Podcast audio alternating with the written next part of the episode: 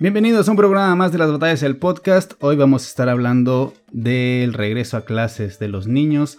¿Es la decisión correcta según el gobierno? ¿Las mamás ya quieren que sus hijos regresen a la escuela? ¿Qué impacto ha tenido el no ir a clases presenciales en los niños? Para hablar de este tema me va a estar acompañando la licenciada Eliselda Banda como cada semana. Carlitos Marroquín nos va a presentar lo más relevante en los deportes y en la historia de la música Nina Monster con una recomendación musical. Hoy en la música nos va a estar acompañando la cantante española Ana Torroja con algunas de sus canciones. Y para comenzar este programa te voy a dejar con una canción que se llama Cómo sueñan las sirenas. Muchísimas gracias por la espera, muchísimas gracias por continuar aquí con nosotros. Hoy regresamos, hoy otro episodio más de las batallas del podcast. Yo soy José Digue y así comenzamos.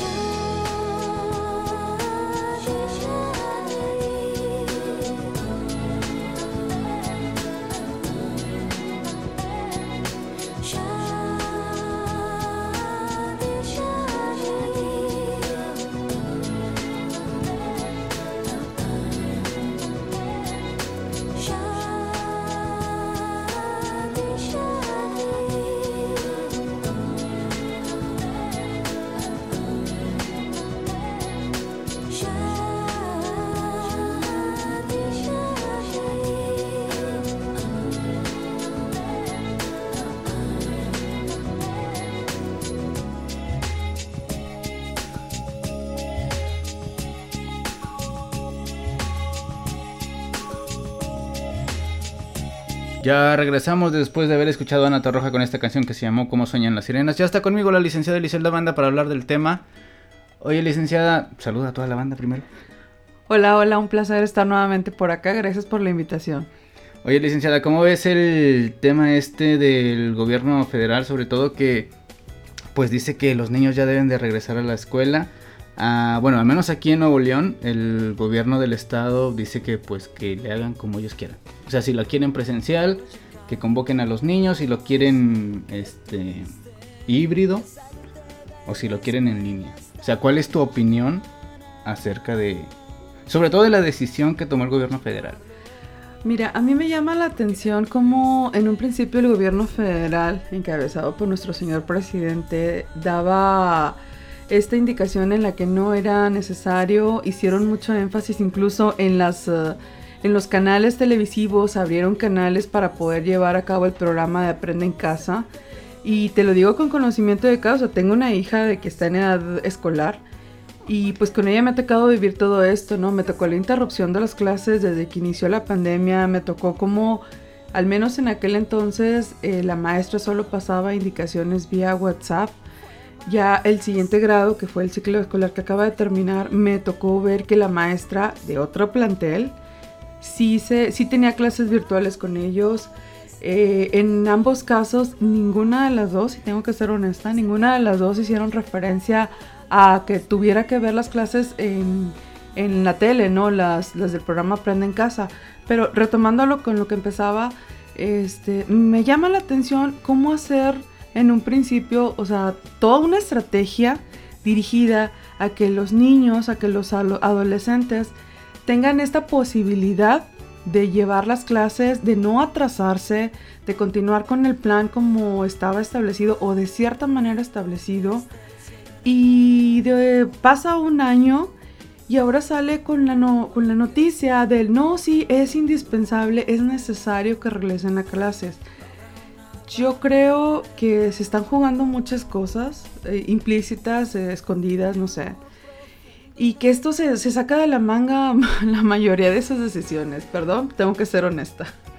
Oye, este, ¿tú crees que les haya afectado a los, a los chavitos este, no ir a clases? Bueno, para empezar, que las mamás también ya están hartas de tener los pinches engendros en... Fíjate que acabas de tocar una fibra muy sensible, José. Aquí el punto y la lectura que al menos yo, y no nada más yo, muchos de mis colegas le dan a esta impera, imperante, eh, perdón, esta necesidad tan imperativa donde es que ya se necesitan los niños regresar a clases. A ver o sea, ¿realmente la necesidad es de los niños o es mía de mamá? ¿Es tuya como papá? ¿Es de las personas que están a su cargo? Donde los niños eh, ya no encuentran la manera de sobrellevar la convivencia con ellos. Porque hay que tener en cuenta también que parte de lo que nos ha traído esta pandemia en el confinamiento es el, el tener que encontrar estrategias, el tener que buscar la manera de nosotros convivir porque no estábamos habituados a eso. Y hay que ser honestos y no voy a generalizar. Sin embargo, la mayoría de las familias modernas están habituadas a que los chiquitos pasen horas y horas en tiempo dedicado a la pantalla de cualquier dispositivo que, que gustes y mandes. Mamá a veces también se clava en pantalla, se clava en el chisme, se clava en el WhatsApp con las amigas, qué sé yo, papá trabajando o en el caso de que mamá también trabaje, pues cada quien se dedica a sus cosas y a veces me ha tocado incluso donde si las abuelitas o la persona que se queda a cargo de ellos, pues para no andar batallando, tenga mi hijo su pantalla, ¿no? su tablet, teléfono, etc. Entonces, ¿qué es lo que nos... Una de las situaciones que surgen en el confinamiento es, chin, voy a pasar con esta gente 24 horas al día, literal.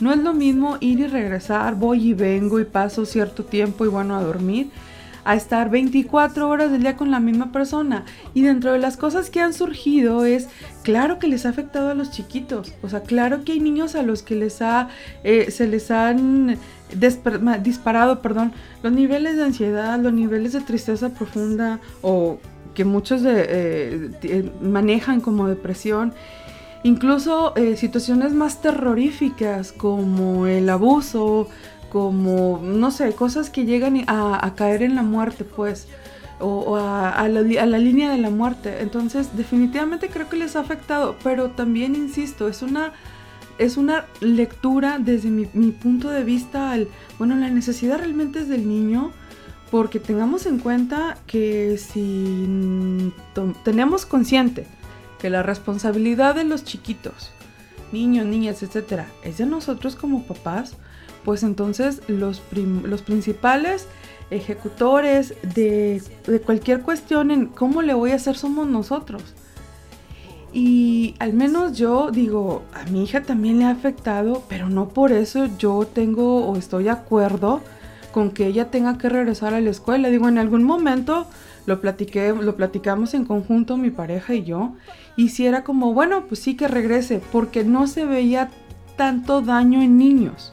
Sin embargo, tomando en cuenta que una de las nuevas variantes está afectando también la salud de los chiquitos y al menos yo que trabajo en una institución de salud pública, que tengo acceso a ese tipo de, de, a conocer los casos que llegan a, a, veces a los hospitales, al menos yo desde mi postura es un no va y no va y ya lo platicamos y no va y es cuestión de también comentarlo con los niños y explicarles y encontrar maneras de poder sobrellevar esta convivencia.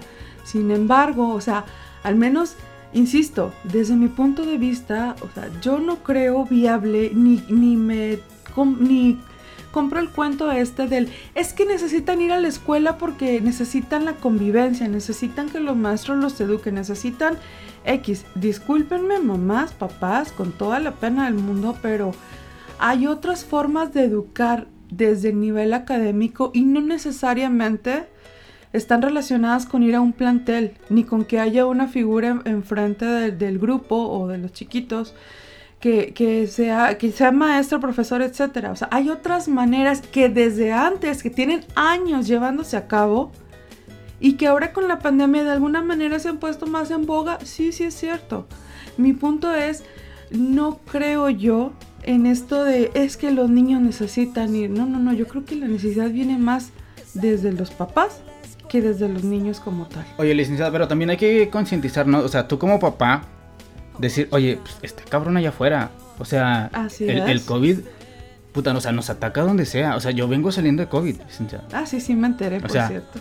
Qué, bueno que estás Está cabrón, o sea, créeme que está cabrón. O sea, si así nos pega a nosotros y, este, los, adultos, imagínate un niño, o sea, ya, ya, ya es ahí como, tú como papá de decir Oye, güey, pues no voy a exponer a mi, a mi chamaco que se vaya para, o sea, a, contagiar de esa madre, ¿no? una pregunta, José, en relación a lo que tú me estás diciendo. ¿Tú tienes una idea de cómo fue que te contagiaste? Sí. O sea, una idea del, ah, sí, mira, tuve contacto con una persona contagiada, lo saludé y chin, me contagié. Sí, yo no me, yo me contagié. O sea, específicamente me refiero a la manera en cómo te contagiaste.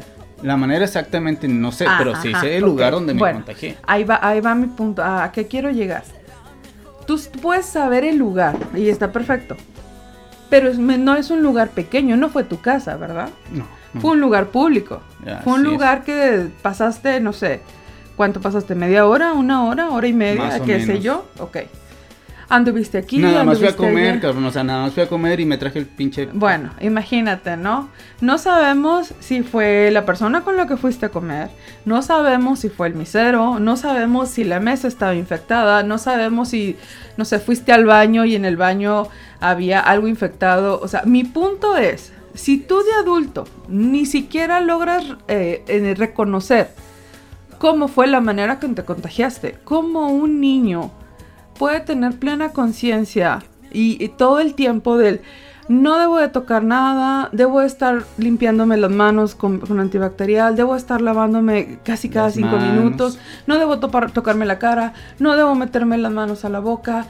Este, es complicado, no digo que sea imposible, yo digo que es complicado, o sea, ni siquiera estando detrás de ellos todo el tiempo en casa se logra llegar a eso.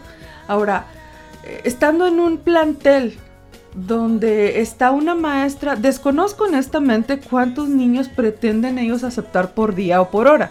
Porque hasta donde sé, sí sé que van a ser horarios escalonados, sí sé que van a ser ciertos días y lo que tú gustes, pero se me hace bien complicado esto en donde el niño pueda estar consciente todo el tiempo de que tenga, tiene que tener un sumo cuidado. Ahora, supongamos, eh, nosotros, o sea, tanto tú como yo como papás, bueno, puedes inculcarle a tu hijo todas estas medidas y casi de machete como las tablas de multiplicar, ¿no? Pero a la mera hora, Pero también es, es, el niño, ese es la maestra, donde chingados anduvo, si también está lavándose las manos, si también está poniéndose el gel. Y los demás niños. El, conserje, es la directora, es lo que tú quieras. O sea, hay muchas cosas que envuelven el poder contagiarte. Ahora, no me quiero imaginar cómo le puede llegar a afectar a un niño. O sea, a una persona adulta, por ejemplo, yo, 25 años fumando, 25 años de fumador. O sea, esa madre se hubiera arraigado en mis pulmones, yo me hubiera muerto en tres días. ¿Estás de acuerdo? Sí, claro. ¿Sí? Digo, en el peor de los escenarios. En el peor de los casos, ¿no? Más otras cosas que, que, se descubrieron ahora que me hicieron los estudios, ¿no? O sea, lo de las plaquetas, no sé. Ahora, imagínate en un niño, cabrón. O sea, no sé, niño de guardería o la chingada, en, en, kindergarten. Sabes que ayer vi una escena de lo más triste, triste de verdad, y ojo, la vi en un noticiero, ni siquiera la vi en mi lugar de trabajo. Fue un grupo de médicos eh, donde llevan, mueven de una camilla a otra a un chiquito que les gusta, no sé, 12 años, intubado. Es tan triste y tan lamentable el ver esa escena porque si, si somos un poquito empáticos y comprendemos y nos ponemos en el lugar de la otra persona, es, güey, yo no quiero que mis hijos lleguen a eso. Yo creo que a nadie nos gustaría que nuestros hijos llegaran a eso. Ahora, he visto incluso, eh, he escuchado comentarios de personas que dicen, prefiero que pierda el año escolar a, exponerlos. y, yo creo que son, al final de cuentas, la, cada quien va a tomar la decisión que mejor le convenga. Sin embargo, eh, yo creo que lo mejor que podemos hacer es pues, respetar la postura de cada uno. Habrá quien definitivamente ya no, ya no sabe qué más hacer. O habrá niños que probablemente sí les pueda eh, beneficiar un, tanto el contacto con otros niños. Pero insisto, o sea, hay otras formas de, educar desde lo académico sin necesidad de ir al plantel desde casa, donde los niños no tienen un contacto a diario con, iguales, es decir, con niños de su edad, y son niños que logran desarrollarse perfectamente o de una mejor, de una manera bastante eh, aceptable, bastante benéfica. Entonces, eh, para mí, insisto, o sea, no es la necesidad de los niños. Ahora, tomando en cuenta escenas tan tristes como esa, tan dolorosas, yo creo que mucho menos. Y para, para al menos para mí que trabajo en un medio de salud, todavía menos. Entonces, digo, lo único que podemos hacer es pues respetar la postura de cada quien y bueno, si la decisión es, lo voy a mandar porque lo voy a mandar, pues así inculcarle de machete, eh, cuidado con esto y el antibacterial. Y de hecho hasta he visto eh, dispositivos así como muy muy nuevos, ¿no? Es un tipo brazalete y los niños están constantemente pasando la manita, de ahí sale el gel y pues están limpiando. O sea, obviamente todo esto de alguna manera va enlazado con el negocio, ¿no? Oye, también este... Pues, eh, pues, o sea, en, este caso, eh, ya, ya, los chavitos ya no se entretienen tampoco con una tablet, con el YouTube o con, no sé, con la televisión abierta o no sé, lo que tú quieras. Las muñequitas Belly X. O sea, ya, ya el chamaquito se quiere salir al parque, se quiere salir a jugar, quiere que lo lleves a una plaza. Y hacerle entender al niño también que eso está peligroso o sea, también a los papás se les hace complicado. Pero ¿sabes por qué? Porque es complicado, José. Porque, insisto, lamentablemente no hay una comunicación que favorezca el poder hablar con el niño, con la niña y que entiendan. Los niños no son tontos, los niños son personitas súper inteligentes. Eh, los niños están en proceso de aprendizaje y si nosotros adultos no tenemos esta comunicación aperturada y llegamos así tan tajantemente, no, sí, sin explicar, sin sentarnos así, sin regaños, sin juzgar, sin criticar, sino mira, te voy a platicar lo que está sucediendo, pasa esto y esto y esto y esto, mirándolos a los ojos con lenguaje claro. Si no hay esta comunicación, muy difícilmente van a poder llegar a un entendimiento. Pues sí. Oye, licenciada, vamos a escuchar la siguiente canción de Ana Torroja, que es nuestra invitada musical. ¿Te gusta la música de Ana Torroja? Algunas canciones, sí. Bueno, vamos a escuchar eh, esta canción de esta que sí es cantante, ¿no? Como la Jenny Rivera, ¿no? Esta sí es cantante de veras. O sea, vo- Voy de acuerdo contigo, tengo que aceptarlo. o como la gorda que canta esa, la de Tusa, ¿no? ah, no, bueno. Vamos a, vamos a escuchar a Ana Torroja con esta canción que se llama A Contratiempo, por allá de los años 90 finales, Más, principios Sí, de sí, los sí. eh, 2000 Pues ya uno ya la conoce, pues es contemporáneo la que yo sé. Anda, pues. Pues bueno, vamos a escuchar esta canción que se llama Contratiempo y regresamos porque quiero platicar contigo lo de el impacto que ha tenido en los chavitos el, el no ir a las clases presenciales, o sea, cómo les afecta a ellos psicológicamente, este, o no, o no sé, este, para eso estás aquí, para eso eres la experta, ¿no? Este, Gracias, gracias. Para que nos platiques eh, cómo les puede llegar a afectar a los a los ¿Cómo pinches les ha llegado a afectar? Este, Porque hay, o hay cómo- muchos estudios Exactamente, cómo les ha llegado a afectar. Entonces, bueno, vamos a escuchar a Ana Torroja con esto que se llama Contratiempo y regresamos en las batallas, el Popo Podcast.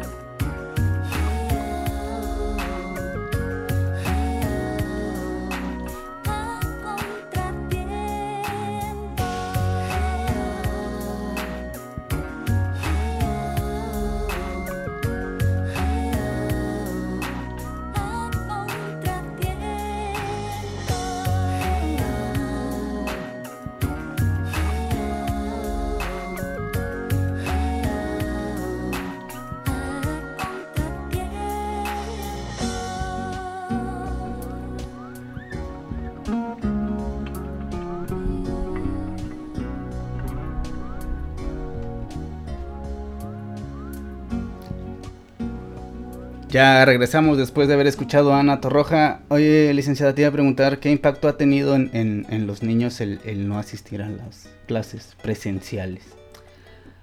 Fíjate, si hablamos específicamente de los efectos que ha tenido la pandemia en los niños, vamos a hablar sobre todo del confinamiento al que han estado sometidos muchos de ellos.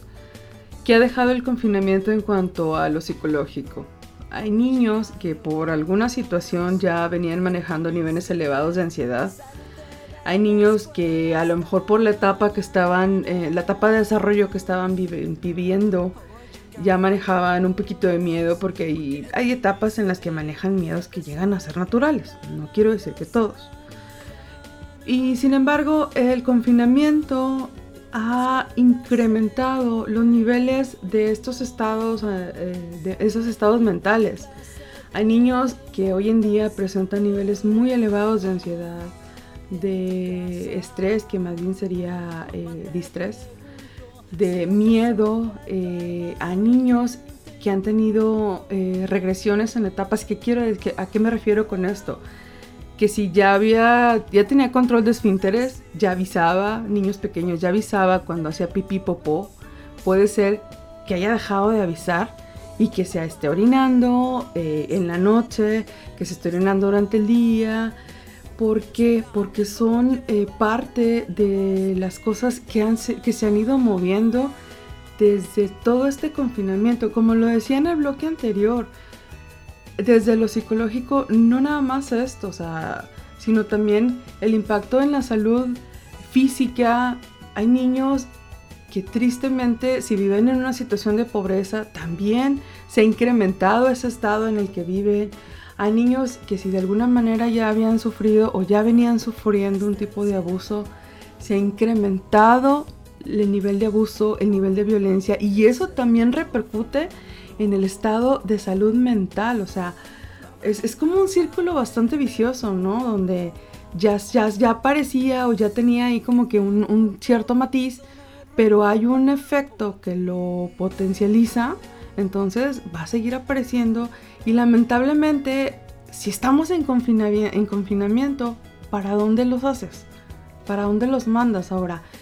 Enfocado en la escuela, pues hay niños, y no lo dudo, hay niños en que sí les ha afectado, pero no es tanto el no ir a clases, es el confinamiento y son los cambios y es la readaptación a la que hemos tenido que, eh, a la que hemos tenido que, eh, eh, pues, se me fue la palabra, vaya, valga la redundancia, a adaptarnos por esta nueva normalidad que estamos viviendo. Y es, en parejo, niños, adolescentes, adultos, personas de tercera edad. Yo creo que en ese sentido, de los grupos vulnerables que en un momento se manejaban como tal, adultos mayores y niños probablemente son quienes más han sufrido justo porque son quienes más han estado encerrados. O sea, a lo mejor nosotros que estamos en, edad eh, activa, en edad laboral, pues de alguna manera y con sumo cuidado y guardando todas las, medidas sanitarias, vas, trabajas, este, te desarrollas o tratas de desarrollarte lo mejor posible, ¿no? Y de alguna manera eso, por así decirlo, eh, te ayuda a continuar con un cierto tanto de cordura. Sin embargo, la verdad es que en mayor o menor medida a todos, a todos nos ha afectado este confinamiento y nos ha afectado eh, la nueva normalidad a la cual tenemos que estar readaptándonos constantemente todavía. Oye, eh, afecta igual a un, a un niño que va de kindergarten a tercero, cuarto de primaria, a un puberto, no sé, 12, 15, ¿qué me decías ahorita? Eh, el, niño puede ser que ya esté haciendo pipí, popó normal, avisando y, va para atrás, ¿no? Ya no avisa. En un adolescente, en un prepuberto, no sé, ¿cómo puede llegar a afectar? O sea, ¿qué, qué, cómo lo hace notar? ¿Cómo, cómo tú, tú como papá, cómo, cómo, cómo te das cuenta que, que, le está pasando algo? Fíjate que acabas de hacer una pregunta bien interesante, porque no va a afectar de la misma manera a los niños. Primera, porque cada persona somos irrepetibles, tenemos una historia personal única y eso de muchas formas va a influir en nuestro desarrollo, en nuestra personalidad, en la forma en que vamos afrontando la vida, ¿no? Entonces, eh, ah, agrégale que los adolescentes ya de por sí están en una, en una etapa bien complicada como lo es la adolescencia. Con todos estos cambios hormonales desde lo biológico, con todos estos cambios físicos, con el poder salir de esta etapa de niñez y encontrar su identidad, encontrar su, su, grupo de pertenencia y posterior pasar a la etapa adulta donde ahora sí se supone que ya tengo que saber qué voy a hacer con mi vida. Y el tener que lidiar con todo este montón de rollo también donde tristemente hoy en día se ve que la mayoría, no digo que todos, no generalizo, pero la mayoría de los adolescentes están bien enfocados en redes sociales, en tecnología, en que si aquel tiene un iPhone yo también lo quiero, en que si aquella hace tal reto yo también la hago. Entonces, obviamente no va a afectar de la misma manera. En, en los adolescentes, lamentablemente, se han llegado hasta registrar casos de suicidio derivado del confinamiento de la pandemia. porque no sabemos? Insisto, ella tiene que entrar la historia personal de cada sujeto, o al menos desde mi punto de vista, tiene mucho que ver la historia de cada sujeto para ver de qué manera está afrontando o dejando de afrontar el estilo de vida que tiene, ¿no? Entonces puede ser que aquí no había una comunicación como tal con los papás, puede ser que era un adolescente que, no sé, vivía en el, mírate, te voy a comprar lo más nuevo, te voy a comprar tenis, te voy a comprar, vaya, que se trataba de compensar de la manera material el cariño o la presencia de los padres, ¿no? Que los padres no estaban al pendiente de esa criatura y que por eso este tipo de, el confinamiento, todas estas cuestiones que ya por ende se van despertando, de alguna manera llevan a, a, ese adolescente a tomar esa decisión. Que bien me parece aquí hacer mención a que el suicidio como tal el, fin, aunque parezca irónico, el fin no es la muerte. El fin es terminar con los problemas que se tienen en ese momento. Las personas que llegan a tomar esa decisión ya no encuentran ninguna otra solución posible y empiezan a ver todo a través como de un tubo. O sea, se va reduciendo tanto su visión del mundo, de las posibles soluciones, de lo que pudieran hacer, que encuentran en el suicidio la única salida. No es la muerte como tal, no es el me quiero morir, no, es el ya no sé qué más hacer. Entonces puede ser que tomando en cuenta una serie de factores que pudieran haber existido alrededor de ese adolescente, pues definitivamente la decisión va a ser esa.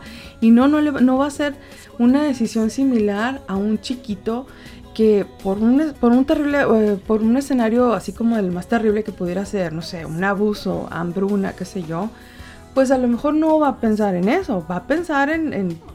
va a ser un chiquito que se va a, eh, se va a retraer, probablemente eh, deje de tener ese control de esfínteres, que va a, ser, eh, va a dejar de socializar, va, va a mostrarse más temeroso, más ansioso, obviamente, o sea, pero no va a llegar a tomar una decisión como tal. Ahí sí, insisto, desde lo, incluso cuando llega un paciente a, sesión, no, al menos a mí no me gusta poner la etiqueta de, ah, usted tiene trastorno de tal, usted tiene síndrome de tal, usted tiene esto, porque entonces es verlo nada más únicamente desde ese, desde esa perspectiva, desde esa visión.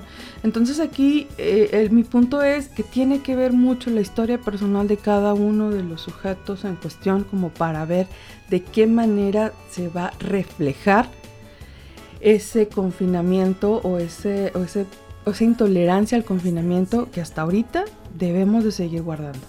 Pues así es. Eh, ¿Nos ibas a dar un anuncio sobre Dead Café? Sí, estoy muy contenta por hacer este anuncio la próxima semana, o sea, es decir, el 29 de agosto retomamos el proyecto Dead Café. Nos habíamos dado como un break, el equipo de trabajo. Y eh, ahora vamos a retomarlo con una dinámica un poquito diferente. Vamos a hacer un cine debate. La película se llama El cuaderno de Tommy, está disponible en Netflix. Ya me inventé el gol. Y este. Ese no es patrocinador. No, no, yo lo entiendo, lo entiendo. Y em, bueno, la idea es que antes de que, de que antes que entren con nosotros al encuentro, tengan oportunidad de ver la película. No es necesario que la vean, o sea, no es requisito indispensable. Si la ven, perfecto, bienvenidos. Y si no la ven, también súper bienvenidos.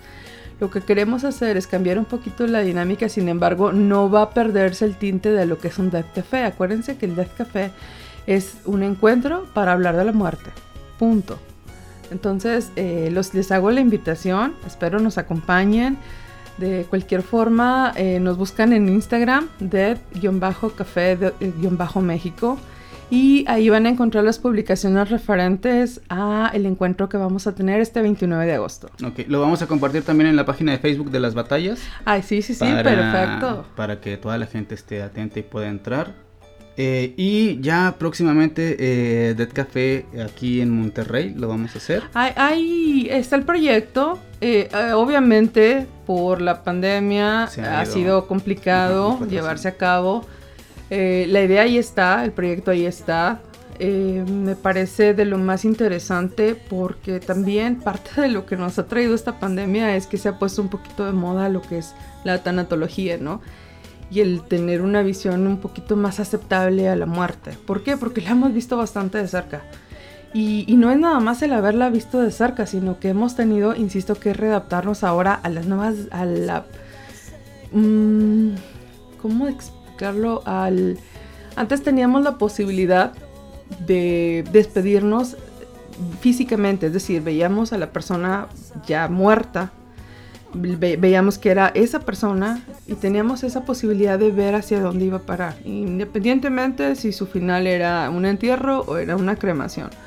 Con esto de la pandemia no hay esa posibilidad, no la hay. ¿Por qué? Porque la persona una vez que es diagnosticada como tal y que llega a un hospital y que en el peor de los escenarios fallece, ya no lo vuelve a ver, el familiar ya no tiene la posibilidad de volver a tener contacto con esa persona, por lo cual no hay una despedida como tal a reserva de que pueda ser eh, dentro de otro medio terapéutico con ciertas técnicas y en determinado momento, no posterior a la, a la muerte porque pues, sería como eh, querer acelerar el proceso del duelo, ¿no? Y cada uno tenemos nuestro tiempo para eso. Entonces, eh, el punto es que en base a todo esto se ha aperturado más lo que es la aceptación y, el- y se ha puesto de moda en lo que es la tanatología, lo que trabaja la tanatología y que no nada más es el- el- la pérdida de la muerte como tal, sino cualquier pérdida que para nosotros simbolice una pérdida, ahí va a haber un proceso de duelo y ahí puede hacer un trabajo en la tanatología. Ok, eh, ¿dónde te encontramos en tus redes sociales por si alguno de eh, alguna de las personas que nos escucha quiere solicitar algún servicio? Eh, mira, puede ser en la Death Café. Ahí puede ser en mi red personal. Les debo el nombre. Le voy a pedir a, a José que Ahí me, lo ponemos me en, la página de las batallas, ponemos Sí, tu link sí, de, por favor. de Instagram. Sí, de Instagram es la única cuenta que manejo. Ok. Este, pueden mandar un mensajito directo y con todo gusto les doy mi teléfono para ponernos de acuerdo en una sesión. Puede ser presencial o virtual.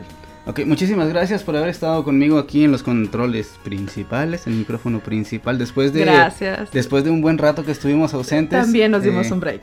eh, bueno, bueno, este, muchísimas gracias, licenciada. Vamos a con Carlos Marroquín que trae información importante de deportes y Que por regresamos. cierto, que por cierto ya se inició la pretemporada de, De la, la NFL. NFL, gracias, señor, gracias. Por supuesto, Carlitos Marroquín nos va a traer toda la información de la NFL. Vamos a escuchar qué es lo más relevante en los deportes. Después de Carlitos nos ligamos con otra canción de Ana Torroja que se llama ¿Quién dice? Y regresamos con Nina Monster y su recomendación musical. Estás en las batallas del podcast. Ahorita regresamos.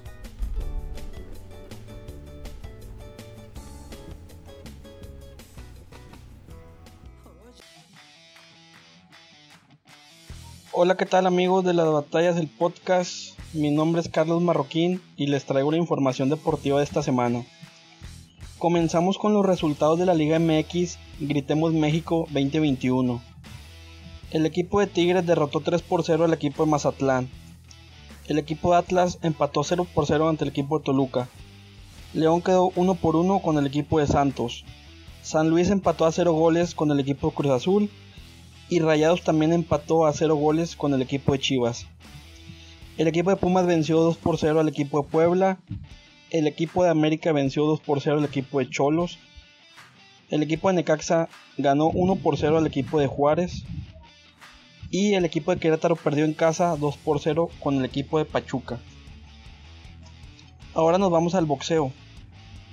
El cubano Jordanis Ugas dio el batacazo del año al derrotar este sábado al filipino Manny Pacquiao por decisión unánime en la T-Mobile Arena de Las Vegas, Nevada.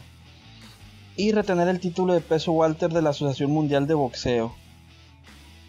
Por mi parte es todo. Que tengan muy buenas tardes. Seguimos con más de las batallas el podcast.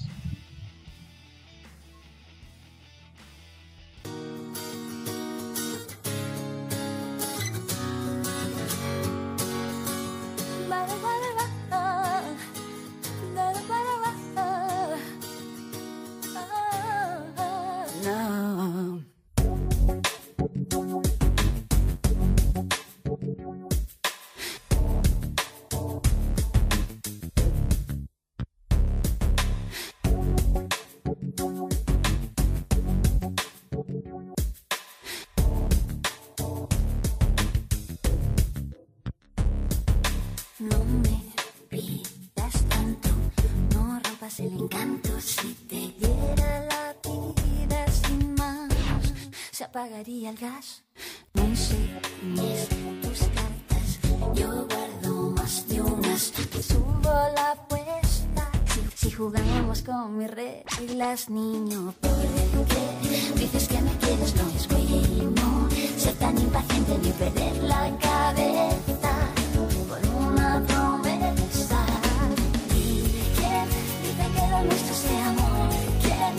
un beso deja siempre buen sabor? ¿Quién que debe soportarse fiel y tú se has soportado? ¿Y quién dice que lo nuestro sea amor? ¿Quién que cada beso sabe algo mejor? ¿Quién que no voy a salir porque si tú sales mal parado? No,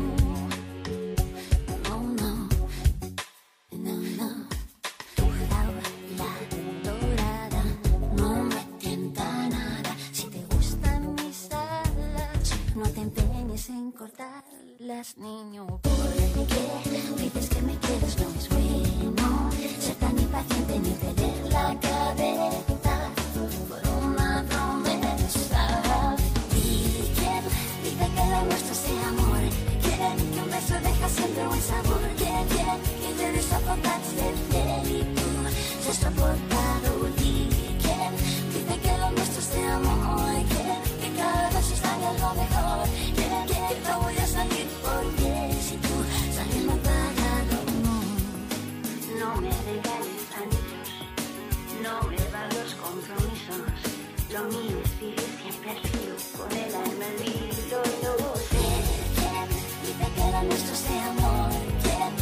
deja siempre buen sabor. Llore soportarse fiel y tú se has soportado. Di quién dice que lo nuestro sea amor. Quién que cada beso sabe algo mejor. Quién, quién que no voy a salir porque si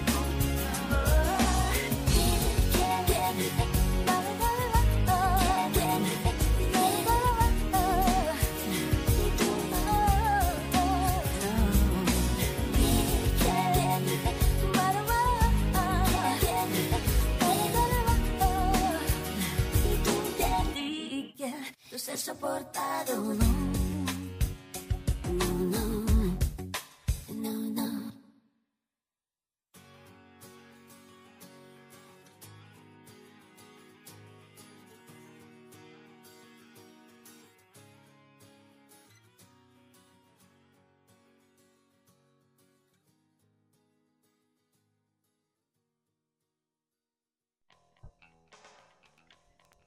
Hola y muy buenas tardes, mis muy queridos y estimados podcast escuchas. Les habla su amiga Nena Monster, que como todas las semanas les trae un poco de la historia de la música.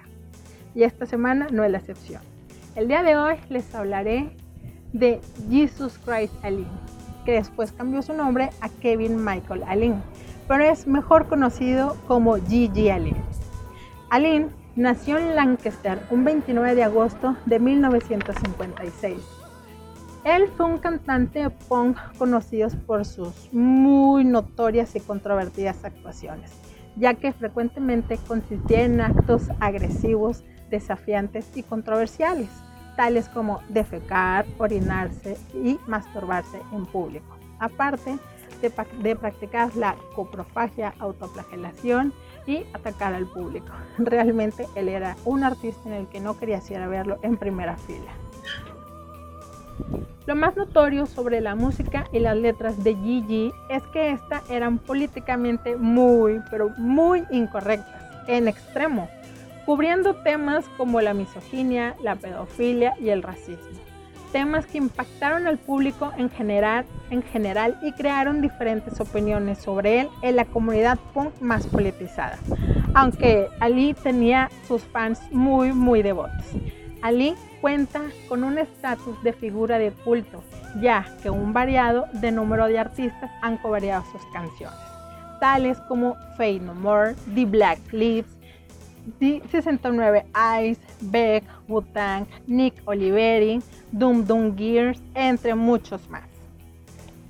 Entre los datos curiosos de Gigi Allen está que alguna vez participó en el show de Jerry Sprain, también tuvo una entrevista muy interesante con el reportero Gerardo Rivera, donde él exponía su media alocada y rara filosofía de vida. También aparecen algunas fotografías con el asesino en serie John Wayne Gacy. Y aunque lo duden, así es, aunque lo duden, alguna vez dio pláticas sobre el punk en la Universidad de Harvard.